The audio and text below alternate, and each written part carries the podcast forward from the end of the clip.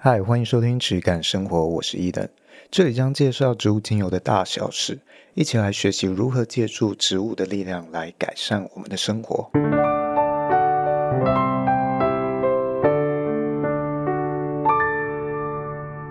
Hello，我是 Eden，，今天又请到了悠悠啊，我们前几集啊，请悠悠有来聊过一些咖啡相关的东西，那今天又再请他来。好，我们来聊一聊有关食品相关的东西，因为这个也是他非常擅长与非常呃有经验的一个领域。那悠悠，你跟大家打一声招呼。嗨，大家，我是悠悠，又见面了。OK，希望未来有呃任何相关的问题都可以向悠悠来请教，非常欢迎。那最近呢，刚好。比较多食品相关的新闻出现，像是 Joeman 啊，他一个 YouTuber，她出了跟便利商店的联名商品，然后有诶很多的争议，以及有另外一个直播主呢，叫做 Toys，他跟这个馆长哦发生了很多纠纷，嗯，那互相炮。对方的东西啊，可能不好啊，怎样的啊？那我我觉得这些东西都跟食品有关，我、哦、蛮有趣的啊。顺便就顺着这个时事议题的方向，我们来探讨一下有关这一种品质啊什么的控管，以及品质这件事情可能跟我们想象的不太一样。再回扣到我自己本身的专业，精油这个专业，我们怎么去看待品质？那跟大家提醒一下，从今天这一集开始呢，我们的助理主持轩他已经去放产假了，所以有可能不会碰到碰到轩，那就会有我来自己主持，那我会尽量。呃，有机会就多邀请一些人来做访谈，像是悠悠，悠悠也是快要去待产了，她的预产期跟这个轩差不多，所以也是有一段时间没有办法邀请到她，所以就赶快趁这个机会，赶快请她来录一波。没错，首先我们想要探讨的一个主题是。便宜、好吃、有品质啊，同时达到这三件事情的食品商品大概会有多难？以及食品业的水是不是真的很深？哎，悠悠，你可不可以先帮大家介绍一下你对食品相关哦大概的经历，大概有什么？好的，简单来说呢，其实我是在食品相关的家族长大的，就我们全家人都是食品相关的产业。那我研究所就读的是食品科技研究所，那毕业后以后呢，我就前往台湾目前最大的食品龙头担任了研发，就是担任五年半，所以在饮料啊或是一些食品加工方面都是有一些实务经验的。哦，了解。呃，食品研究所是哪一间？可以帮大家介绍一下吗？啊，就是台北的有椰林大道的那个台湾大学这样。你可以看到悠悠真的是非常低调，非常客气哦。那些可以吹的地方，他都尽量低调，不想要吹。啊，没事，我们低调就好。对，我们跟那个直播组十九元的不一样，这样。我们总之大家知道，悠悠他是一个相关的领域，他绝对是有相关经验可以去帮大家做介绍的人。那首先我想聊啊、呃、一个东西，就是 Joeman 啊、呃、这个 YouTuber 他出的啊 Seven 的联名商品里面有一个奢华海鲜冻饭团，这个我觉得是这一波。呃，商品里面算是争议最大的。嗯，我自己买了两颗哦，前后买过两颗去吃，两颗差异超大的哦。我第一颗吃的饭团比较早之前，他在出澄清影片之前，我去买来吃的。嗯，里面真的几乎只有沙拉酱，我没有吃到什么我有感觉的料。嘿，所以非常的空洞，非常的空虚。我想了解一下，为什么会有这样的问题？像我第二颗吃就是有料的哦，我就觉得还 OK。嗯，它的这种品管真的很难吗？首先呢、啊，我要先谈，就是其实御饭团的加工流程里面，填料这件事情是人工填料，这个我不知道大家清不清楚。但是如果大家有兴趣，你们可以 Google 一下，对。星级上御饭团美味工法大揭秘，就是你只要 Google 这一个，你就可以看到一个御饭团的制造加工的流程。那其实人工填料这件事情是需要训练的，因为我们每一次抓的料啊，它要在一个误差范围内，然后加上 Joeman 这支产品，它诉求添加干贝、虾子、鲑鱼卵嘛。我记得不是单一配料，对对对，在充填上，其实我们就增加了平均填料的难度，又加上它是人工充填。那我不太确定的是，它是一次加完三种料，还是说它是分批加？因为这都会增加它整个馅料在里面平均分配的难度。所以他才会说，我们每一次填料都是需要经过大量的训练，才能够达到稳定一致的充填效果的。所以我觉得大家会吃到这种有的有料啊，有的没料啊，其实是可以预期的结果。哦，所以才会看到大部分的御饭团，它的口味是比较属于那种。单一种没有那么复杂的口味，对对对对，像是呃尾鱼或是肉松，它比较少见会看到复数比较复合型的口味，就是这个原因，是不是？对。因为它一次抓，它就抓完，它就可以直接放完。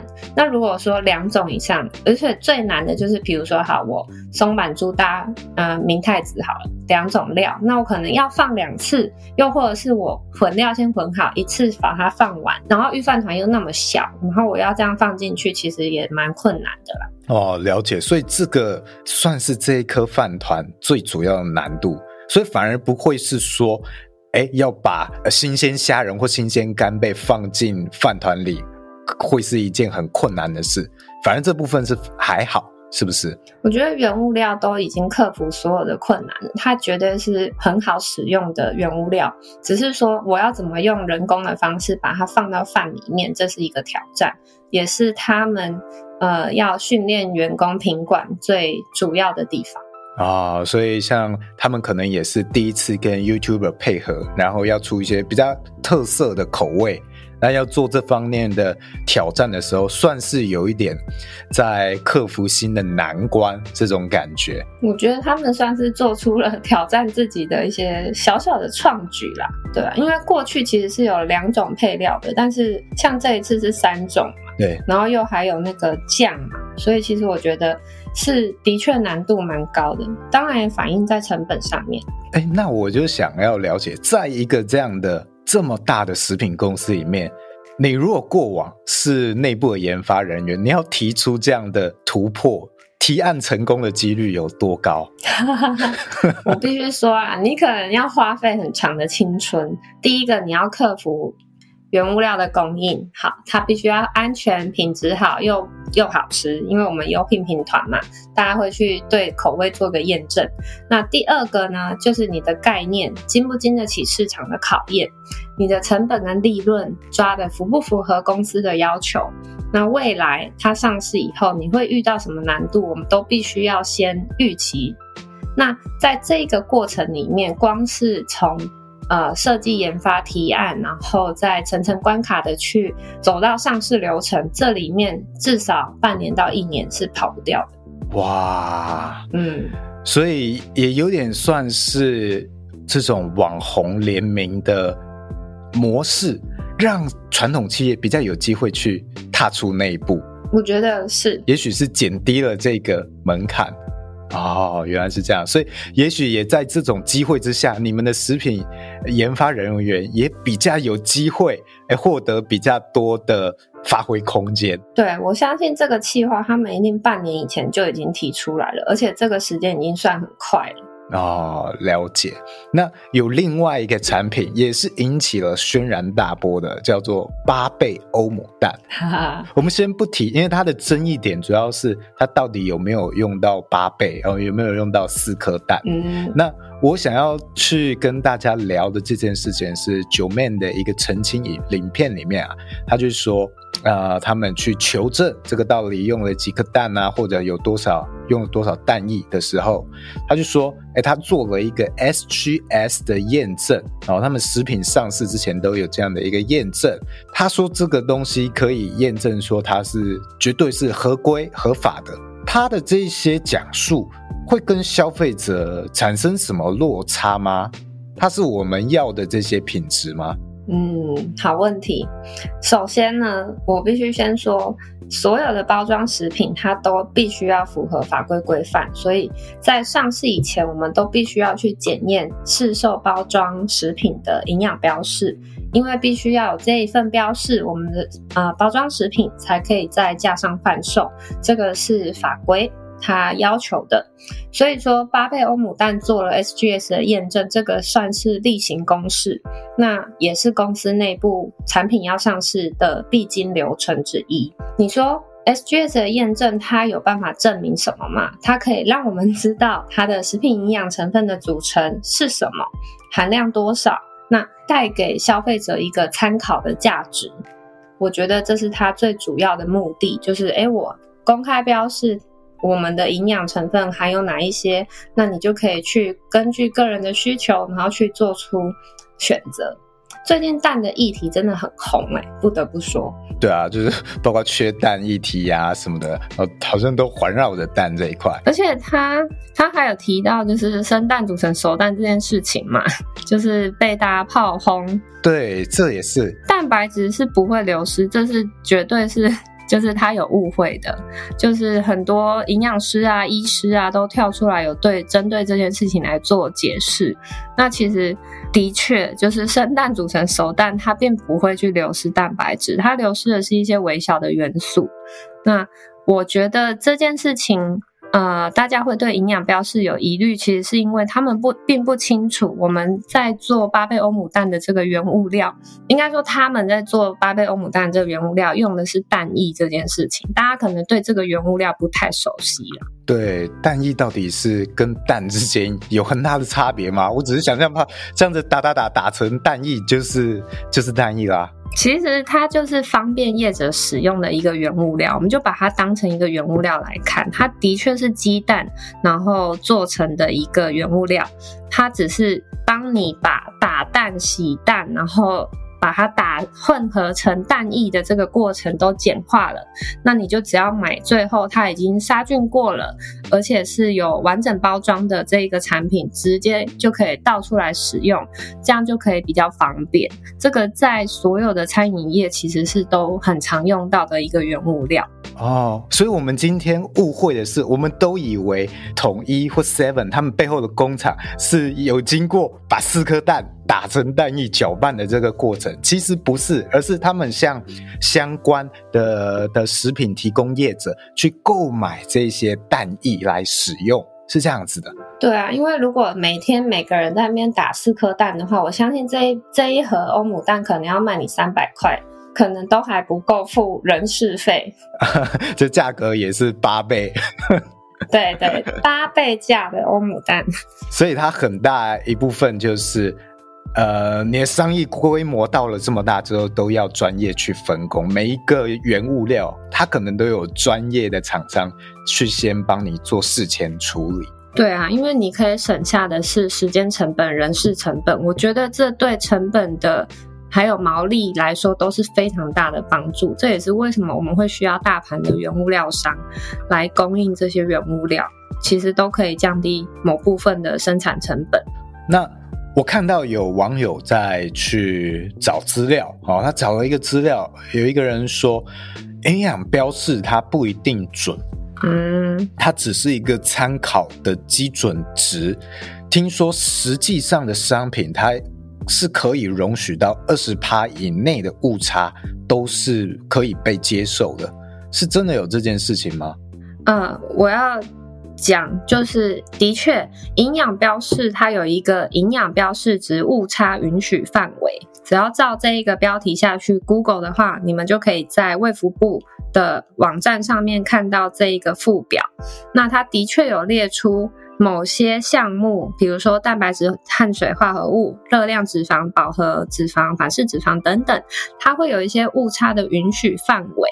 有一些东西，比如说钠含量，它就并不包括在内哦，所以它其实有一些正面表列的，呃，允许误差的营养标示项目是可以有这样的误差的。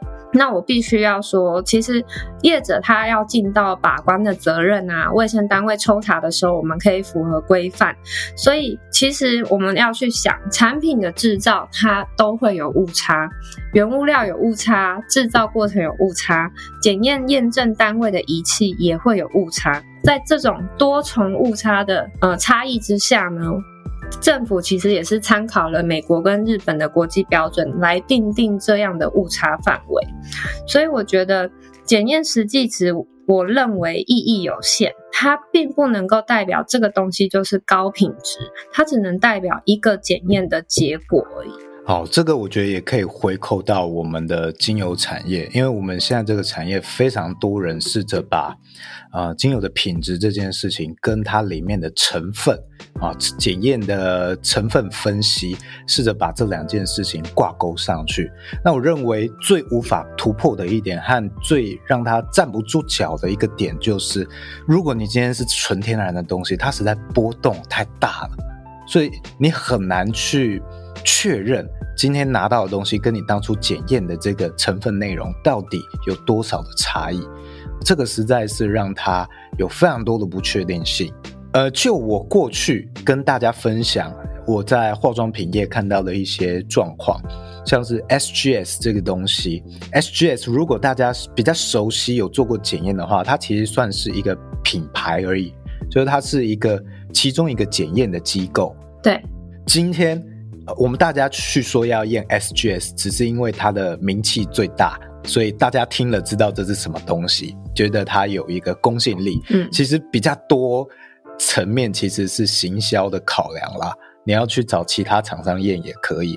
很多人会拿这样有一个报告，就是说哦，这个是我产品的品质保证，产品的品质证明，但是。其实今天你要拿什么东西去验，验什么项目，而这个东西最终是不是你贩售的商品，其实消费者都不知道，因为这个跟检验机构是无关的，它只是第三方帮忙协助做检验，而不是一个帮你把关的机构。所以我觉得它比较偏向是，如果自己业者自己送去做检验，它比较像是。你如果很在意这个品质的控管，你要降低风险的话，它是为你自己的产品控管做把关的一个流程、一个动作，而不是你拿来行销的一个手段。这个是我自己的观点啊，我不知道就这种食品业会不会有不一样的看法。嗯，我觉得这个问题啊，我本身认为检验报告它的确可以代表部分的品质，没有错，因为我们可以知道说它合格不合格，尤其是我们在验微生物好了，这个时候你就可以知道说，哦，我可能生菌数是多少啊，沙门氏杆菌是多少啊，等等的。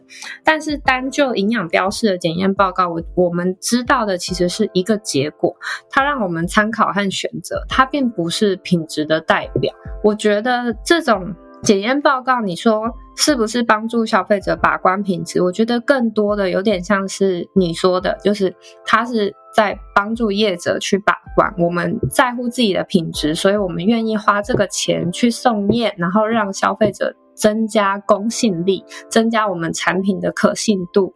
以及就是让大家去了解哦，我们是有在关心我们自己贩售产品的。我觉得这是它的一个工具。对，我自己在做生意，因为我做上游批发嘛，精油相关生意，我常常会遇到一个状况，嗯，就是我的客户他在向我啊、呃、询问的时候，都会问我有没有相关的检验资料，他想要直接放到他零售端。的行销上面当做行销用途，但是我这一块其实很纠结啊，就是如果我今天拿我的产品，我自己去做检验，那个是我对我自己产品品质的把关，但我今天卖给你，你自己再另外去做成你的商品的时候，我觉得你应该要自己拿去验，你才是为产品把关。我不知道在食品业里面，你们在去看上游厂商的品质或者是安全性的时候，会不会去针对这一些检验啊去做有一些筛选？老实说啊，其实我们都会要求要提供原物料的 COA，那这个部分当然也包含了检验报告的结果。那原料厂商基本上大部分都会愿意提供。有一种情况是，他们可能不想要再花这个钱，而且他可能知道你之后会把它做成别的商品，那你们可能就可以协商哦。那我是不是我可以出部分的钱啊？那赞助你们去做这个检验啊？因为这样会更符合你们终端商品的状态。但是如果今天你只是要诉求说我的原物料是安全无虞的，我只是呃想要告诉大家说我是来自于一个可信度的原料厂商提供给我的东西，那我觉得这是另当别论。那这就是看老板你们要不要提供那给消费者参考这样子。所以我觉得提供 COA 的内容，其实都是取决于上游厂商想要提供到什么程度啦。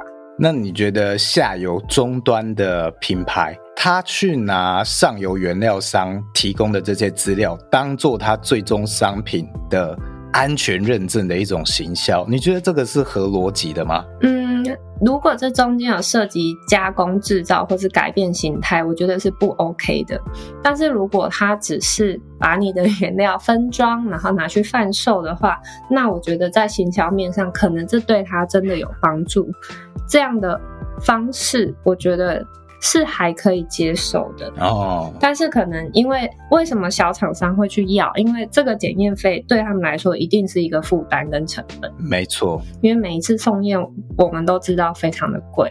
对，其实如果换到了精油产业的话，无论是对这个中盘哦台湾端的进口商来说，或者是对很多的制造地区的国家，它很贫穷，其实。对整个纯精油产业链的供应者哦，经手人来说，这都算是一笔蛮大的开销，非常大。所以我觉得不同的产业真的会有蛮多不同的考量。那也许今天你是一个啊、呃，你只做分装的话，那我觉得好像。哎，这个还可以通用，但如果像 Yuyu 今天讲的，它已经改变了形态，例如你混入了其他的东西，做成一个新的商品，那我觉得你的所谓的这一些呃行销报告啊，或者是这个分析的报告，我觉得那个就不太通用，对，不太应该再把这个东西放在你最终向零售消费者去销售的网页上做宣传。对啊，因为它就是不一样的东西啦。像是呃，我们精油产业的话，可能会比较有用的检验啦，呃，也许生菌素啊、有一些精油比较不在意生菌素，因为精油不太会生菌，所以我会说，哎，你精油拿去验生菌素，我觉得意义不大，因为它本身就没有什么这个风险。但是我们有一个产品叫做纯露，这个东西有点像果汁。它就很容易生菌，那我觉得你这个东西如果有定期去抽验生菌素的话，那我觉得这个验证就是还蛮值得拿出来去说的哦，因为它确实有这样的一个困扰。对啊，所以我觉得每一个检验都应该要因应产品的特性去做啦，才会有意义。对，那如果你今天是验一个完全跟这个商品没什么关联性的东西，你去验那个哦，搞不好去验的那个呃品牌，去验这个项目，只是因为那个项目比较便宜，也不一定，呵，因为很多项目其实蛮贵的。这件事情蛮有趣的，因为市面上其实有一些饮料，它会特意的去强调说，哦，我不添加色素。但是说真的，从过去到现在，很多人在饮料里面并不会真的去加那么多的色素，就是。我觉得这个算是一个行销手法，它已经不像是是不是真的有含这个东西的意义了。哦，这个其实有点像是精油产业或化妆品产业里面有许多的产品，它会去强调我没有做动物实验。嗯，而其实大部分的化妆品或者精油相关的产品，他也没有那个资金去做动物实验，但是他会特别强调这件事情。对，不是不是说他有资本去做，而是他本来就没有资本去做这件事情。但是他会特意强调，哦，我是动物友善哦，哦，我我是因为爱地球、爱动物，嗯、所以我宣称哦有这样的一个理念。但其实大部分的情况是反过来看，他其实根本没有资金去做这件事情。没错，像是现在有很多的宠物相关的香氛产产品，哎，他都是这样宣称啊，啊，我是动物友善，我拒绝做动物实验。那你今天又要去提倡它是对动物安全的，又没做过动物实验。那不就等于是把消费者当成是你的实验对象了吗？没错。哦，所以我觉得大家要大家要去深思一下，他们行销的讲述的一些语句，它代表了什么样的意义啊？其实有蛮多值得我们去深思的部分。那每一个检验的项目呢，其实都有它对应代表的意义。你要去看这个项目到底是不是真的对这个产品啊？具有意义，以及它是它这个产业要去做这样的一个抽验，有没有一个困难性？或许我们应该要去体谅。也许他今天真的是一个小农，呃，你要去让他抽验某些东西，对他来说可能太过困难。那我觉得我们也可以从其他的地方，也许他的经营理念哦，你看得到他种植有多用心哦，一些东西去辅助我们去判断。我觉得是要共好啦，在不为难的情况下，让大家做到有一定的品质，这样。是是是，那也许未来也会有更多啊、呃、相关的检验机制，它不一定是分析报告，但或许也都能够辅助我们去判断什么东西是我们理想中的那个好。嗯，定义都不一样，所以我们可以去放宽一点我们的检视方式。好。那我们今天再来聊另外一点，就是这个直播主啊，他开了一个饮料店，他宣称他卖这个手摇啊，卖这个原茶好茶，只要十九块钱。他去分析其他市面上的这种手摇杯哦，都有点太暴利了哦，一杯原茶卖到三十块、四十块，太暴利。他说，一般的这种手摇杯，他可能。可能主要是赚这个加盟金，嗯哦，他加盟主他拿到的茶叶也许是一公斤两百块钱，然后他再转卖给加盟主，批货给加盟主，然后变成一公斤的茶叶四百块钱，四百八十块钱。我不知道悠悠对这个茶叶或者手摇他们的成本有没有了解？这是真的吗？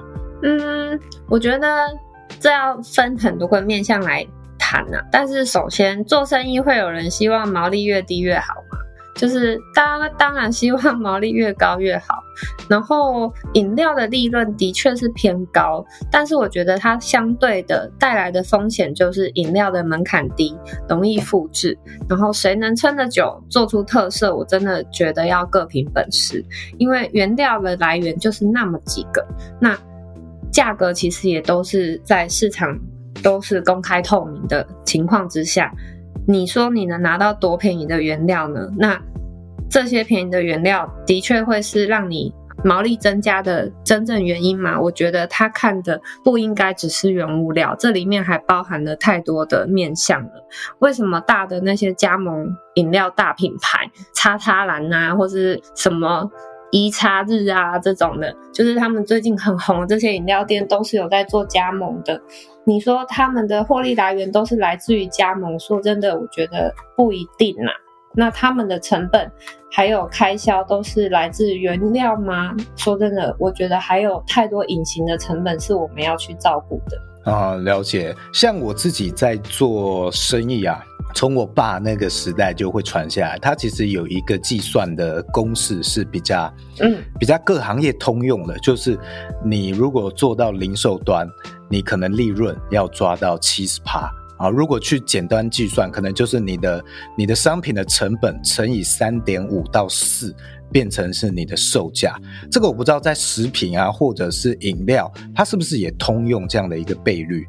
其实我觉得饮料大概你可以做到毛利率至少六七十以上啊，就算还不错了。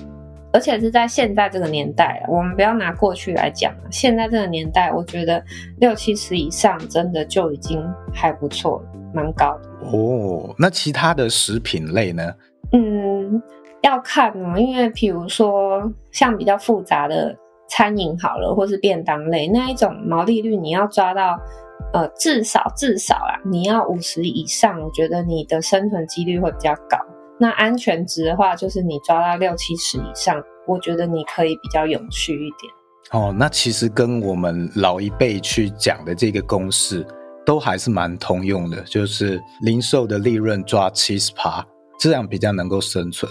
我觉得它可能也算是一个比较被验证过的一个统计学的概率，就是你达到了这个利润率，你大部分的产业，你大部分的商品才足够。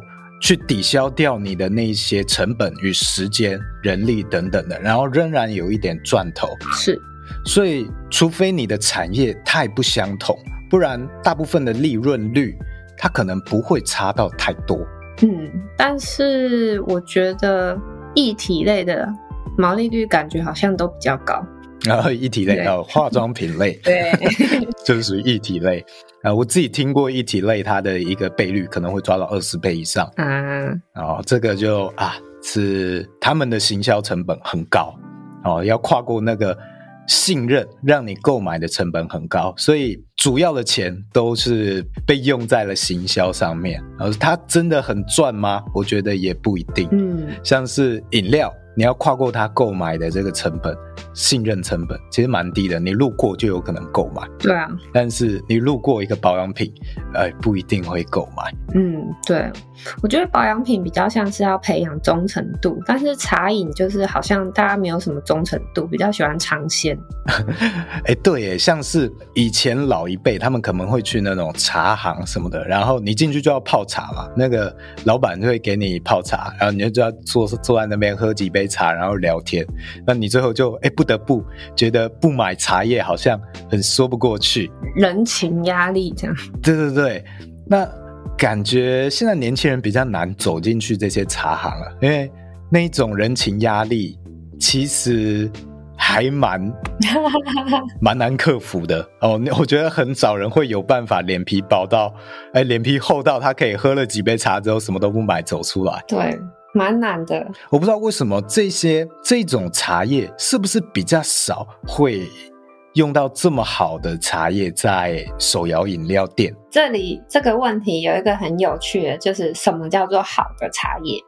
哦，这也回扣到我们今天的主题，我们想要讲的就是，哎，我们认知的好和品质到底是什么？对啊，那我自己觉得好的茶叶可能，哦，我自己有一点。我的鉴别标准就是，我希望他喝了不要让我心悸。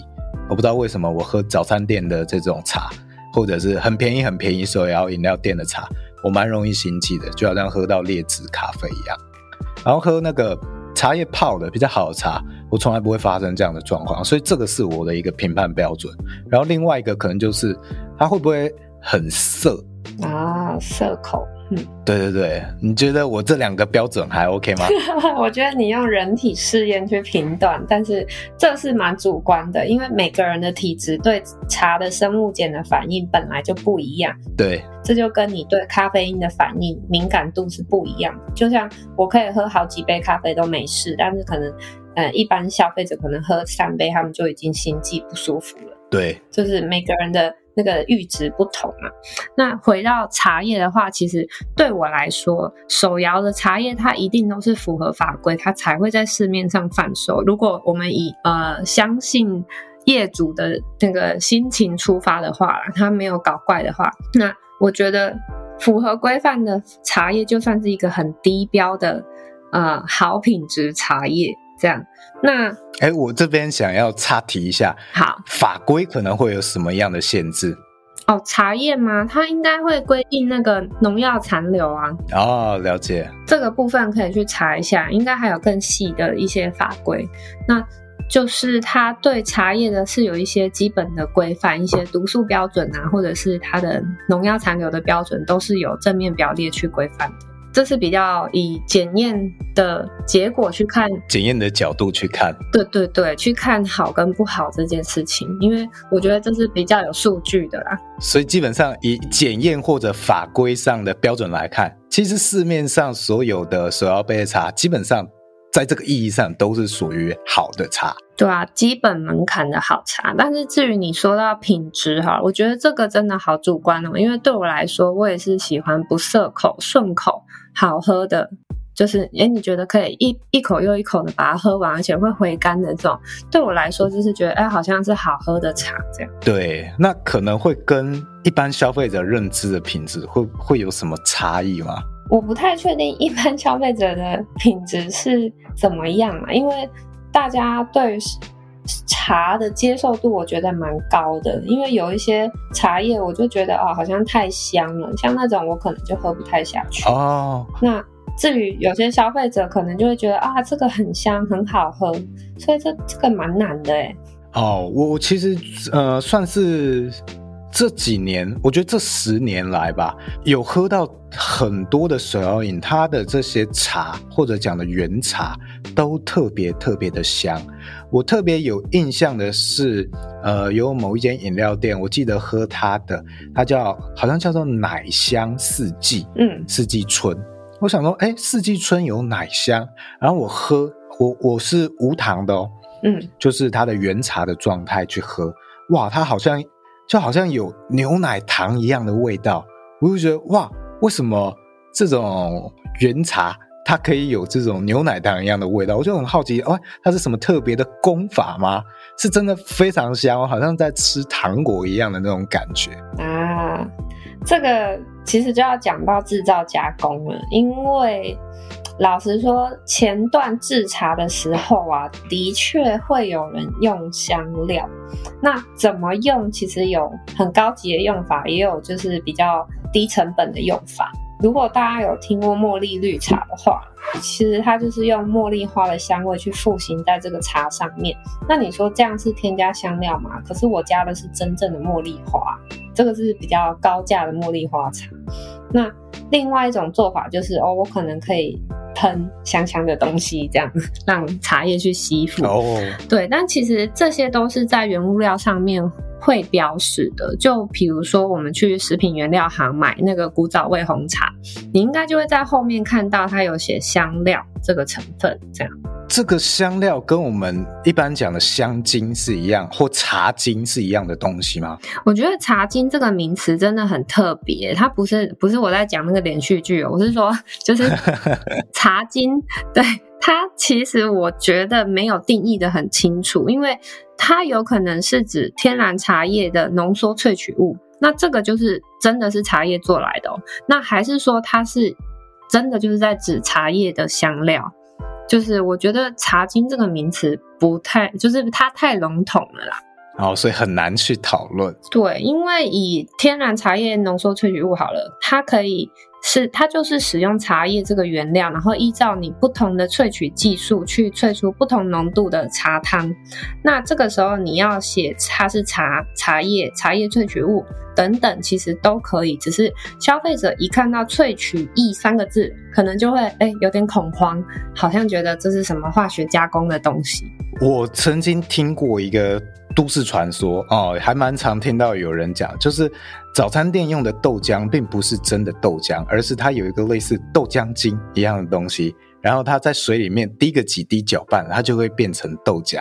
这个是真的能够办到的事情吗？说真的，豆黄豆又没有很贵，我为什么要那么就是大费周章的用黄豆精去做成豆浆？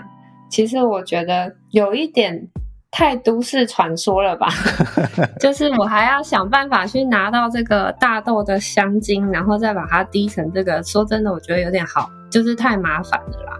因为黄豆又不是多贵的东西哦，所以我们还是要回到这个原料的成本大概是多少？这样子做到底划不划算？这样子去评估？对啊，我觉得是可以思考看看的。就是我有没有必要花这个这么大费周章的去做这件事情？但其实我可能十块二十块我就可以买到。了解。那像是刚刚讲，哎，茉莉花茶，它第一阶的做法可能是喷一些香香的东西。嗯，嗯，通常它在这个标示上面会怎么标示那个香香的东西？我记得啦，这件事情可能要查证一下。就是现在法规好像并没有规定茶叶要全标全标示，就是它要全揭露它的原物料标示。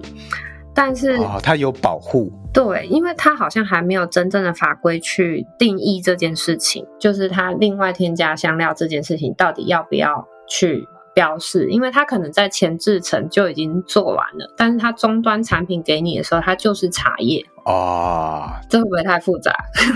我可以理解，因为其实像是香水也有这样的一个状况，它去保护它的原物料，所以香水是不用揭露它里面用到什么的成分的。嗯。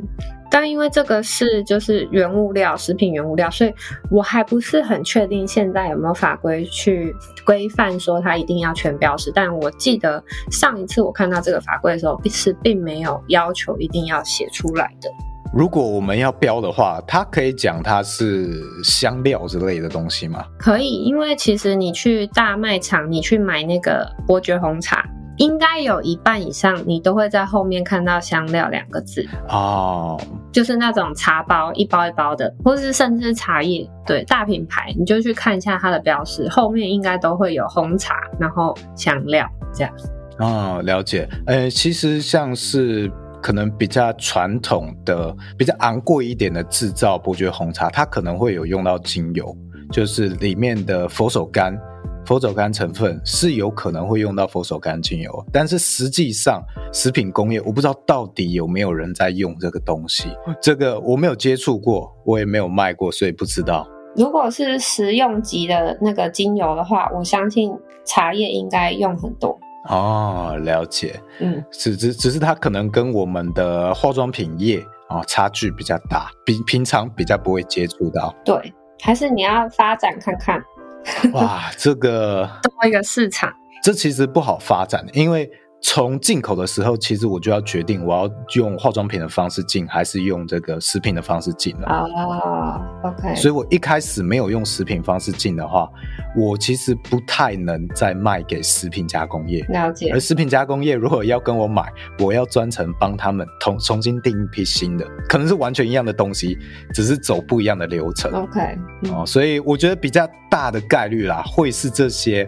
呃，食品公司或香料公司为了这个产品专程去进，他自己去进比较有机会。不然像我的销售端这么复杂的情况，我是不太会用食品的方式进来，因为食品它毕竟还是管的比较严，有点麻烦。对啊。是另外一个法规啦，没错。对对对，那我就很好奇，如果像茶饮，它有比较高的追求，像是我就是很想要推广这种高级的茶叶，我想要做的像可能像茶叶版的星巴克 啊，一杯卖到一百五。我有看过那个，哎，有一个品牌叫什么金盛宇啊，金盛哦，有一个品牌叫金盛宇，对对对对，我有看他有努力。朝着这个方向做，就是一杯茶可能也是一百四、一百五，然后他就是点完在那里现泡给你看，但是他还没有到星巴克的这种规模。嗯，我想说，如果我们今天想要做这样一件事情，挑战茶叶版的星巴克，你觉得他可能会面临到什么挑战？我觉得星巴克它就是在做品牌，所以你的挑战就是我们必须要先把这个茶叶，把这个品牌养大，然后。如果说是像星巴克这样子，嗯、可以一直推陈出新的出不同的饮料，也不要容易被复制，而且是可以创造各种打卡话题的话，我觉得你要让你的价格贩售到跟星巴克一样高是可以的，只是说你必须要先让这一杯饮品的价值让人家觉得我们买到赚到，然后不是被当成盘子这样。那我们来分析看看星巴克好了，我们来试着想一下星巴克。它可能哪一些所谓的品质，它有达到不错的水准？我觉得，首先，我觉得它的品质蛮稳定的。嗯，就是我在哪一家星巴克点到的拿铁都是差不多，的水准，我觉得就是很平均，嗯，它不会有喝到哎、欸，这个是搞什么鬼，很很难喝，或者哇，这个太好喝了，呵 呵我不用喝手冲咖啡了，哦，好像也不会有这样的状况。这个就是这个就是星巴克总部他们厉害的地方，它控管原料品质，它控管机器，它控管人员操作 SOP，那这三个部分还有一些啊。呃眉眉角角啦，但是我觉得这最主要就是它原料、机器、SOP，它全部都有一个很完整的流程，而且是按表操课的去制作。基本上只要你每一家分店，你喝到的东西都会是一样的，这就是它厉害的地方。哦，所以这个有点像你前面在讲的食品制造哦，食品你们要调制商品的一些 SOP 过程，像是机器。可能他会讲说，你们都要用一样的机器。那 SOP，那也可以想象多一点训练，这两个比较好想象。那像是这个豆子的部分，它要怎么样去控制呢？因为我们知道每每一年其实这个雨水啊、环境状况都可能会影响到豆子的品质嘛。对，现在是指咖啡豆，对不对？对对对，咖啡豆的部分。OK，咖啡豆部分的话，我们当然知道农作物它每一年都会有变化，这就是考验我们采购品管研发的能力了。因为采购的人他必须要想办法买到风味相近的东西。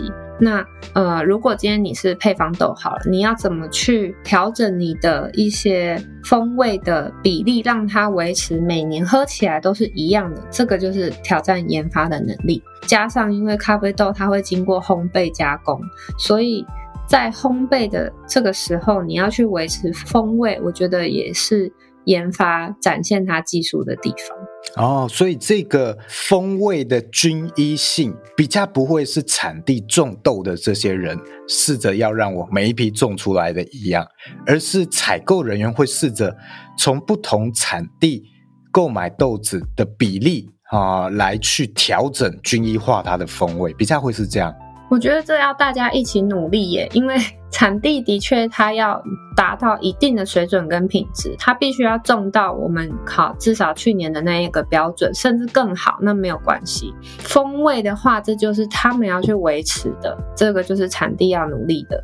那我们去采购者的角色呢，就有点像是我知道我要的风味是什么，我跟你沟通，那你要想办法提供这样的东西给我，而且要足量。这就是我们采购要去沟通、去想办法拿到的东西。了解，这个我觉得也可以回扣到精油这一点上面。这个也是我们未来会很大需要克服的一点，就是这些产地它的每一年的风味变化也都很大，我觉得也都像豆子一样。那下游。也会去要求它每一批要一样，因为基本上这些精油主要会用在香香水产业为主，嗯，所以波动太大，他们用不了。很大一个情况是要求到最后配合到最后就会变成用单体化合物调和的方式，最简单嗯，去维持。对，用单一成分的占比去维持，那这个就是走向了那些分析啊实验室里面的东西，嗯，所以。大家要去思考一下，今天你要维持这个品质均一化的目的，跟你要追求的东西到底是什么？或者我们有机会像是品酒一样，哦，去品尝，诶，每一年它风味的不同，哦，有没有这样的余裕？我觉得这个是值得大家去在这个领域未来思考看看的。那如果你就是一味的要求啊，我每一年闻到的香气都要一样。它可能势必会走向，我觉得没有你想象中那么的纯粹自然农业的状态，它可能会分工分得很细，嗯，就像可能每一个原料它都会像刚刚的蛋液一样，哦，精油里面的每一个成分它都有各自的厂商去生产，然后你重新重组起来，重组回一个也许茉莉的原精、茉莉的精油啊，这样子。其实这个才是现在这个行业主要的一种供应生态，哦，跟我们想象中的小农种出来的东西其实差异蛮大的。对我来说是两块市场。对，因为食品加工就是它的那目的就是要维持一致性，让大家一直吃到一样的东西。但是以小农就是这种有变动啊，或是喝到每年不一样，像品酒一样这个概念，这个就是比较，我觉得比较精致化，比较另外一种体验的市场。对，这完全跟食品加工的市场是两个不同的方向，都可以做。对，我现我我现在比较会介绍说，介绍我的客户说，哎，你今天要的精油要思考一下，它是要走这个化妆品产业或者药品产业制成的，还是要走这种农产品初级加工？我会把它当成是这样初级加工的的产业，它的要求的东西跟追求的东西都完全不一样啊。对，那我知道悠悠他在。食品的保健食品，你也有一些经验，这部分可不可以也跟我们分享一下？它可能会跟我们前面讲的这些食品相关的，它可能会有什么样的差异？首先，大家应该清楚，保健食品跟健康食品是不一样的。就是健康食品，它是依据健康食品管理法来规范的。那保健食品它就是具有保健功效，但是它不一定有经过科学佐证，它是由食品安全卫生管理法所规范。所以今天谈的是保健食品嘛，对吧？对对对，你你要谈更多也可以。没有没有，就是其实我觉得保健食品就是贩售健康的一个东西，那它的这个市场的效应啊，真的是带来好几千亿的营收，我觉得其实蛮强的。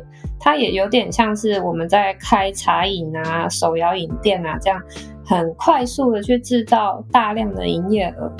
的类型有一点像，所以一个保健食品，它在开发可能会经过哪一些过程？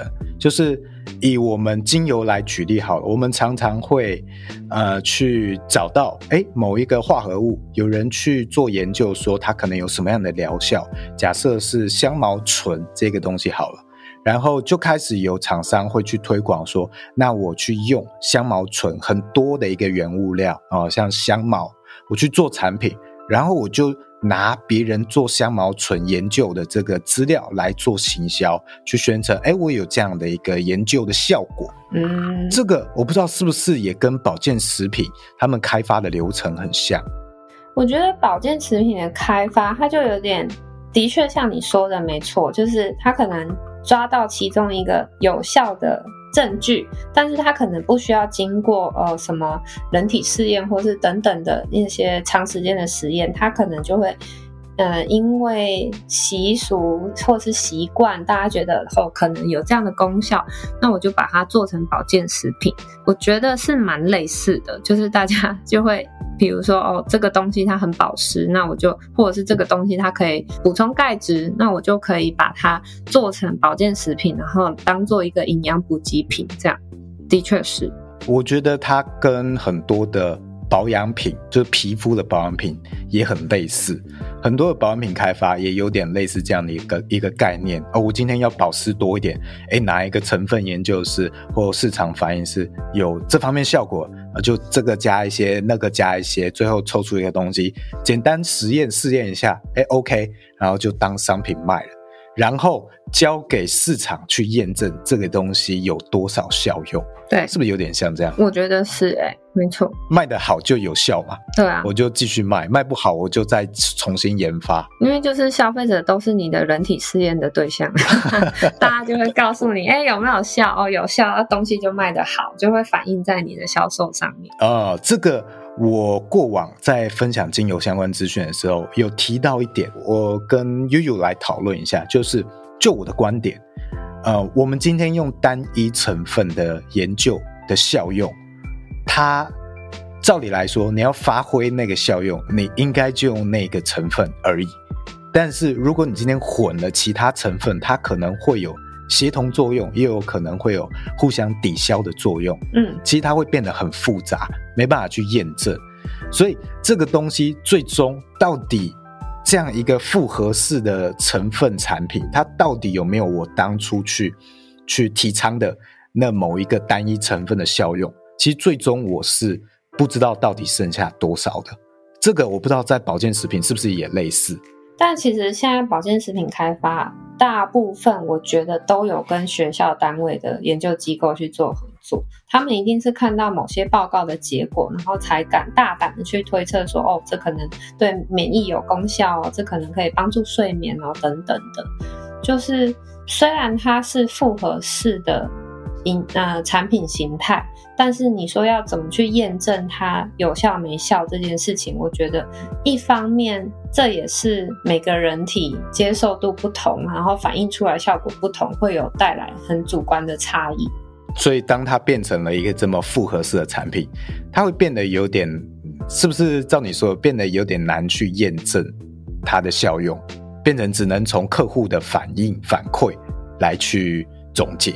对，我觉得比较难，除非今天你做的像是呃有很明确的指标，比如说我的呃好金盏花素好了，我可能含量就是三百，那可能某某研究指出哦三百以上就是对睡眠有帮助等等的，你可以这样子去检验它的成分跟对应它的效果的话，我觉得这这样的检验才是有目的，而且是有有帮助的啦。哦，所以如果要变得比较严谨的去做这件事情，应该要去确认每一个成分它的这个讲求的这个效用，它的有效成分是多少？是啊，这样子比较能够去支持你的产品贩售。然后这个配方研发出来之后，整个复合式的这个产品。可能还要再经过一些试验啊，去测验，哎，到底大家是不是有这样的感受？或许它算是这样子的流程之后，才算是一个比较严谨的商品，可以这样子讲吗？我觉得是可以的，对啊。哎，过往你们在开发这些保健食品的成分，如果比较多的话，一个产品的成分可能会用到几种？好问题，但我觉得当你在贩售。讲究健康的保健食品的时候，主题性要很明确，因为我不认为你把它复杂化，或是加了很多东西，它就会变成比较强的东西。哦，这个我之前有举举一个例子，就是李克太太卖那个太空人胶囊啊，它是很多很多的营养素的复合，然后号称是一颗就可以去抵抵掉你一天需要的元素。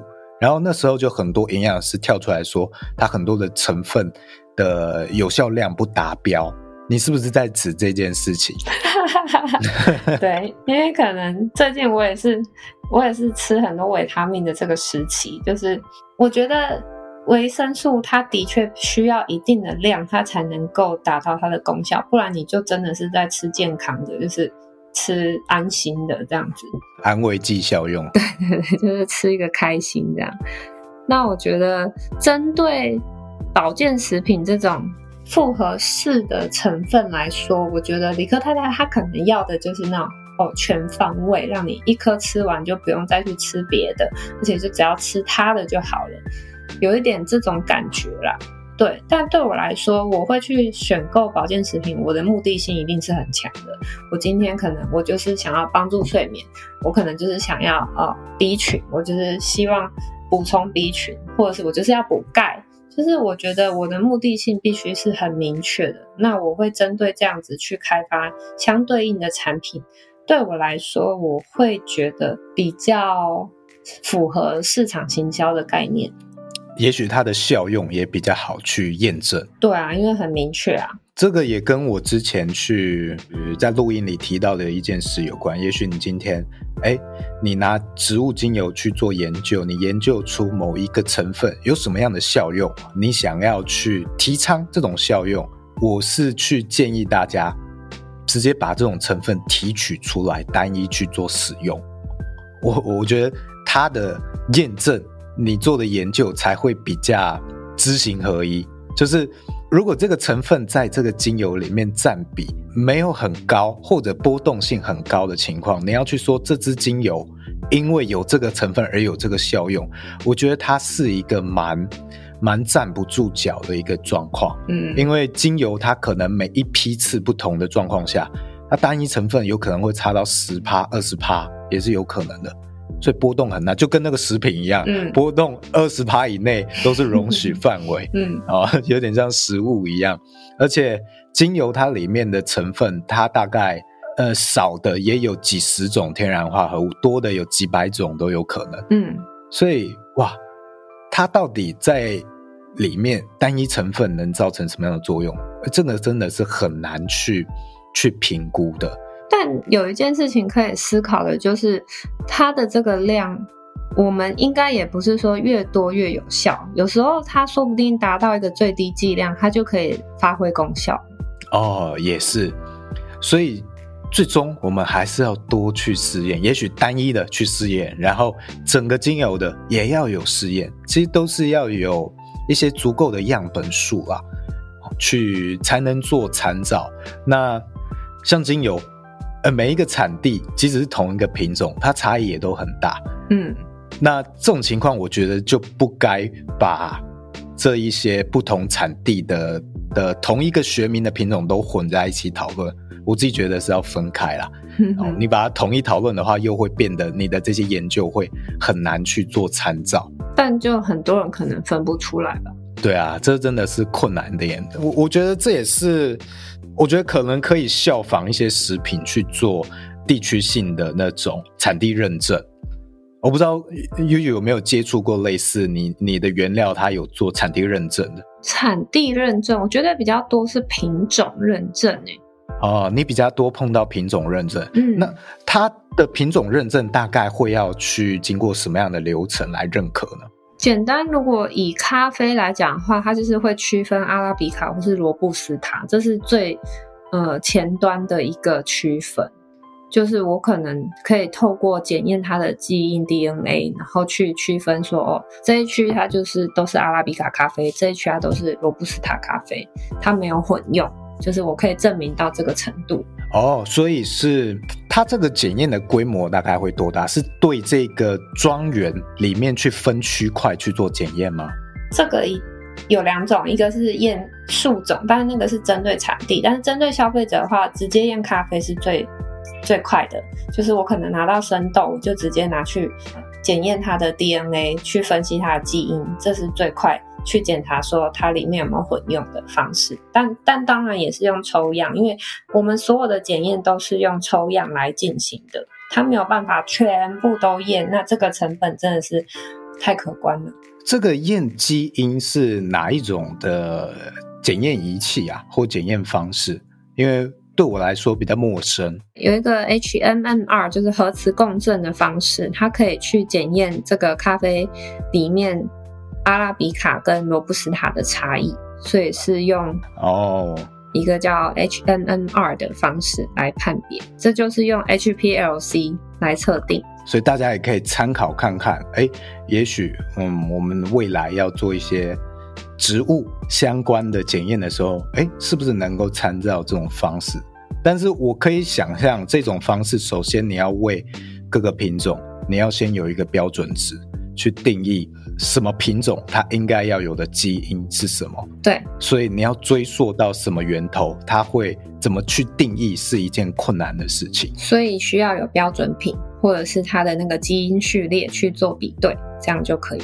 这个就有点像我之前常常看到 YouTube 上面有人用那个口水去验自己的那个基因嘛，我不知道你有没有看过。嗯，他就会哎，你抽出我有二十三趴荷兰人的血统，荷兰人的基因，但是你要追溯到多久以前，怎样的基因叫做荷兰人的基因？你要为它定义，因为我们最终几千万年前，我们可能都是叫做非洲人。我们都是非洲人的基因，对哦。那你要定义到哪个时期开始，它是属于荷兰人？这个东西由谁来定义它的基因？这样是对的。这件事情是一件很浩大的工程，嗯，哦，所以植物也是这样，植物这么多的品种，你由谁来定义什么东西的基因是是属于哪一个植物啊？哦，叫做它的正常基因。这件事情其实它。不是那么容易去制作一个标准值的。是啊，是没错。跟谁比嘛，然后标准品是谁，其实蛮重要的。对啊，所以这个需要一个产业蛮长期的去发展下去。尤其看到咖啡这么大的一个全球产业，那它才哎逐渐发展出各式各样这样的方式，这样比较深入的方式。嗯，那。我们精油产业未来不知道有没有机会可以发展类似的方式去做检验。或许我觉得这个会比现在我们在做的一些成分分析，或或者是什么峰值啊什么，你看这些东西，炫光度什么的，我觉得可能会比这些还要更精准哦。或许会有这样的机会。但是首先，你可能要有足够有公信的人去为你为这些植物有一个标准值的定义，才有办法继续再去做这些事情。对啊，蛮有趣的。这个就是它的困难点了。对啊，来帮你征求各大大学生来做这个研究，来做一个产学合作。好，这个我 我可以想象另外一个困难点就是。今天如果是你在做，你你如果是在做检验的机构或学生，或者是啊、呃、教授，你买市售的这些精油，它去讲述的品种、品质，呃，或者是产地，不见得是真的。所以你也许在市面上抽样了很多东西，它不精准的几率其实会非常高。嗯，所以可能要去跟到。实际的农产地啊、哦，这件事情才有办法确切被追踪，这是它的一个困难点。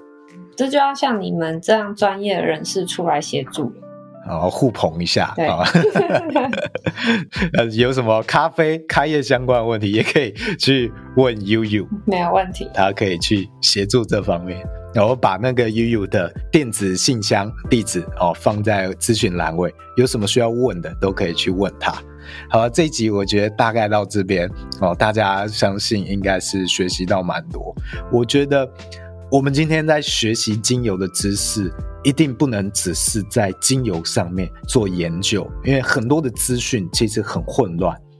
多多参照一些其他产业他们做过的事情，他们怎么样去建构系统，其实很多时候他会为我们再打开一扇窗，也许我们可以在这个产业把它做得更好。好，那今天这一集就大概到这里。好，那我们就谢谢悠悠，就下次再见。谢谢大家。好，拜拜。拜拜。好的，那今天呢，留下几个思考题给听众。第一，你认为的品质实际上代表的是什么东西？第二，你认为的品质与厂商或品牌他所讲的品质是同一件事情吗？第三，如果咖啡豆可以用品种的 DNA 来分析分类，那精油有没有办法？第四，精油的植物品种如果要用咖啡豆这一套 DNA 的方式来分析验证的话，它应该追溯到多细？有没有办法比咖啡豆啊、阿拉比卡豆这些分类的还要细？那如果没有办法，它只像咖啡豆的分类这样的话，它还有没有我们去分辨品种的意义？第五，谁来定义这些精油植物的品种 DNA，给它一个正确标准值，才有足够的公信力？第六，多大的商业规模才有办法实行这一套验证和分析 DNA 的机制？那贫穷的上游小农，他有办法吗？第七，这种验证的机制会不会形成另一种资本主义对贫穷国家的压榨呢？对吧？除此之外，我们还能用什么样的方式来证明自己，来提升消费者对我们的信任呢？以上的这一些问题呢，我认为都没有标准答案。